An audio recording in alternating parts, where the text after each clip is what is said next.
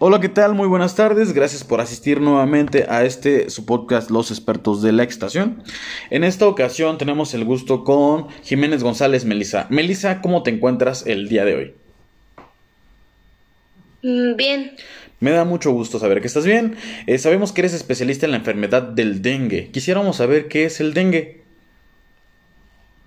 Mm, pues el dengue es una enfermedad infecciosa, infecciosa digo, que es producida por un virus que se transmite por los mosquitos. Que se transmite por el piquete del mosquito. Vaya, vaya, qué interesante y peligroso, ¿no? Oye, ¿cuáles son los síntomas que puede tener una persona infectada por el dengue?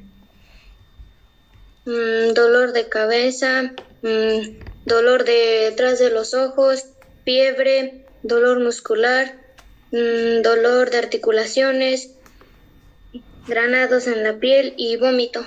Órale, ¿sabes? Tengo un amigo que es de Colima y este, este amigo dice que allá en su pueblo le dicen, al dengue le dicen el rompehuesos. Porque dicen que una hora después, Ah, una, una hora después de que te, que te picó el, el- el mosquito infectado de dengue, sientes que todo tu cuerpo está roto, te sientes roto de todas partes del cuerpo.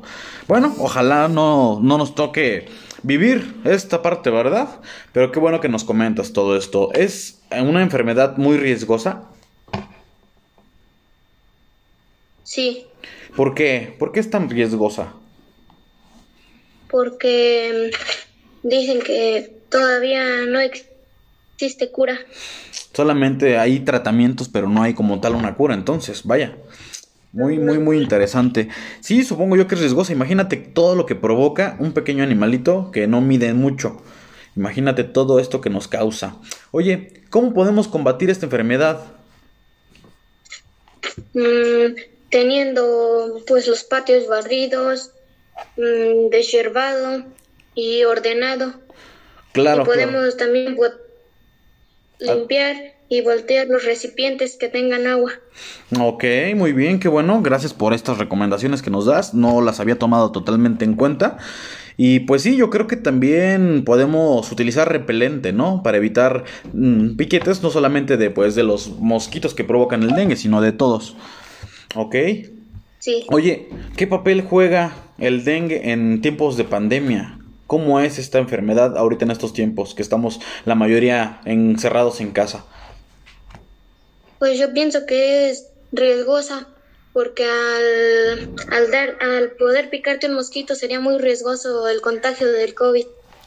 Claro, claro, aparte te, serías muy vulnerable a una enfermedad, ¿verdad? Y ahorita que estamos la mayoría en casa, pues yo creo que nos vemos afectados en esta parte porque, pues, imagínate que hubiera mosquitos, este, infectados de dengue en la misma zona, pues imagínate que estuviera cerca de una casa, pues se contagiarían toda la, toda la casa, ¿no? O sea, porque obviamente no es infeccioso como tal de que yo, tú estás conmigo, yo te puedo pegar el dengue, no.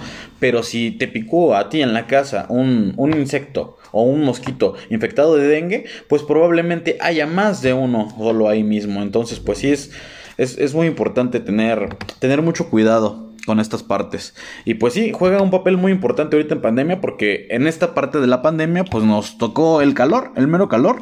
Entonces es ahorita cuando más abundan, cuando más abundan. Me parece que el lugar más afectado de Querétaro es Arroyo Seco. Por, por piquetes de, de dengue, por enfermedades, por contagios de dengue, vaya. Bueno, eh, Melissa, pues muchísimas gracias por, por haber asistido a este programa. Eh, te agradecemos mucho que hayas podido participar. Esperamos que más adelante podamos contar con tu participación con algún otro tema. Muchísimas gracias. Sí, Hola, ¿qué tal? Gracias por ver o escuchar este podcast, donde estudiantes de secundaria expresan su opinión sobre temas de interés social. Esperamos que haya sido de tu agrado. Hasta luego.